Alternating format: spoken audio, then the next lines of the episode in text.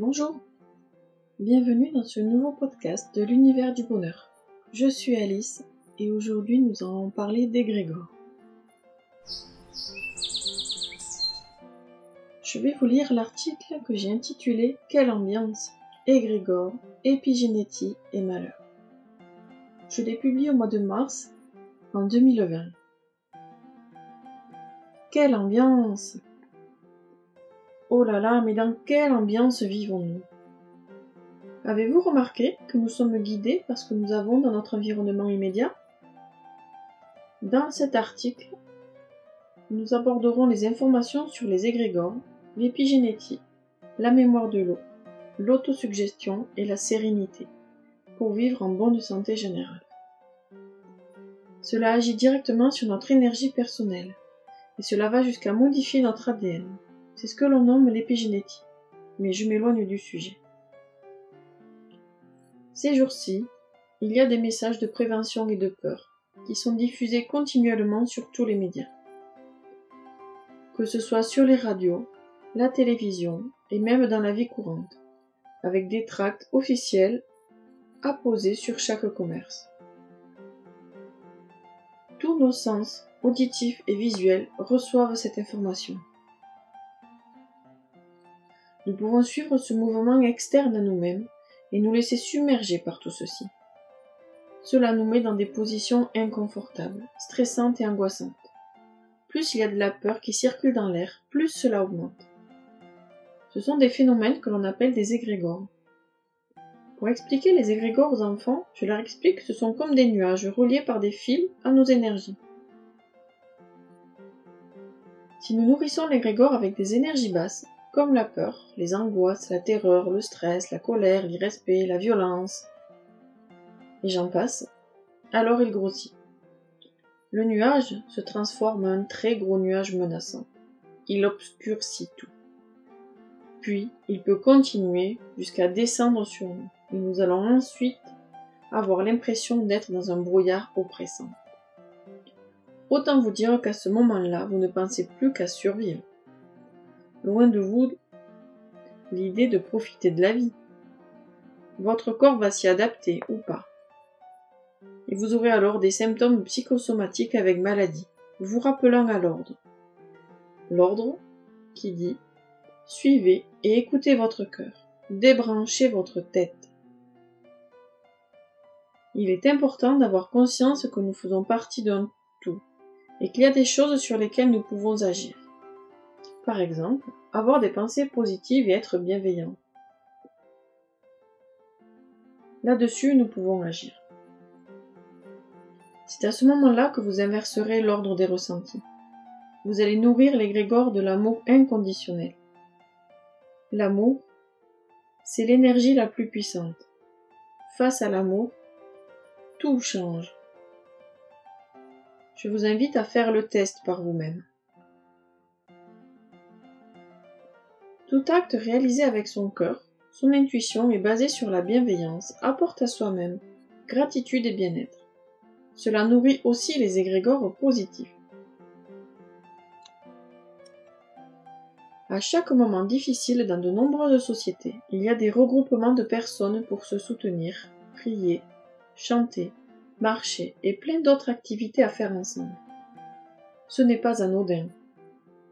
Cela enrichit chacun de nous, et cela aide à ce que les difficultés le soient moins. En fait, cela fait diminuer les égrégores de peur, qui se retrouvent tout petits face aux égrégores positifs. Ensuite, nous arrivons à avancer de nouveau sereinement. Lors de rassemblements pour des séminaires ou autres, l'ambiance générale se répand très vite à toute l'assemblée en fonction des intervenants. Exemple, la joie pour des fêtes, la colère pour des manifestations, l'excitation pour des compétitions, etc.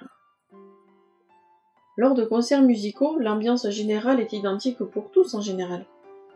Il est rare que quelqu'un reste stoïque au milieu de la foule. Lors de mariages, il y a bien plus de joie que pour d'autres événements familiaux, par exemple.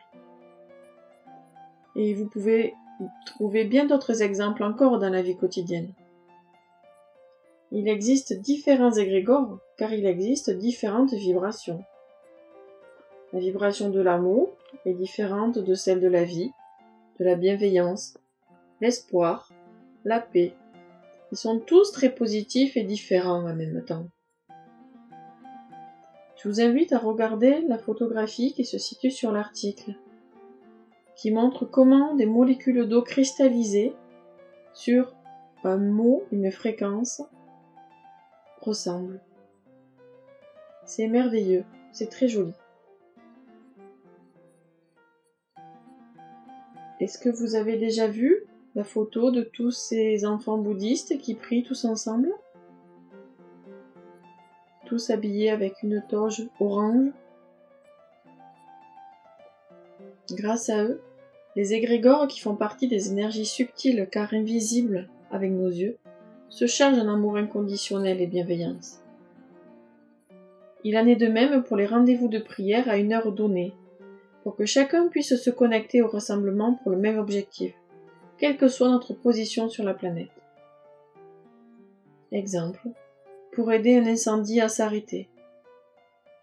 Faire une prière et d'intention commune à un tel moment, pour un autre événement. Certains travailleurs de lumière se retrouvent aussi en rendez-vous commun pour aider la planète lorsqu'elle en a besoin de toute urgence par exemple pour faire face à un tsunami, pour l'ouverture du plancher des océans, etc. Même si cela vous échappe, sachez qu'il est important d'avoir conscience que vous pouvez agir sur votre façon de vivre, tout en pensant différemment au quotidien. Cela ne veut pas dire qu'il est inutile d'être à l'écoute du monde extérieur mais au contraire de développer, grâce à diverses sources d'informations, votre propre façon de penser et d'agir. C'est être différent des moutons, qui peuvent se tuer en suivant les autres. Je vous invite à être ouvert aux informations de sources différentes. Ayez votre propre point de vue sur toutes les situations je vous invite à relativiser et à prendre du recul avec tous ces égrégores différents qui nous entourent et nous immergent d'émotions différentes et variables. Soyez acteurs de votre vie. Hissez-vous hors de la télé, la vie, réalité, contrôlée par les autres. Sortez du lot.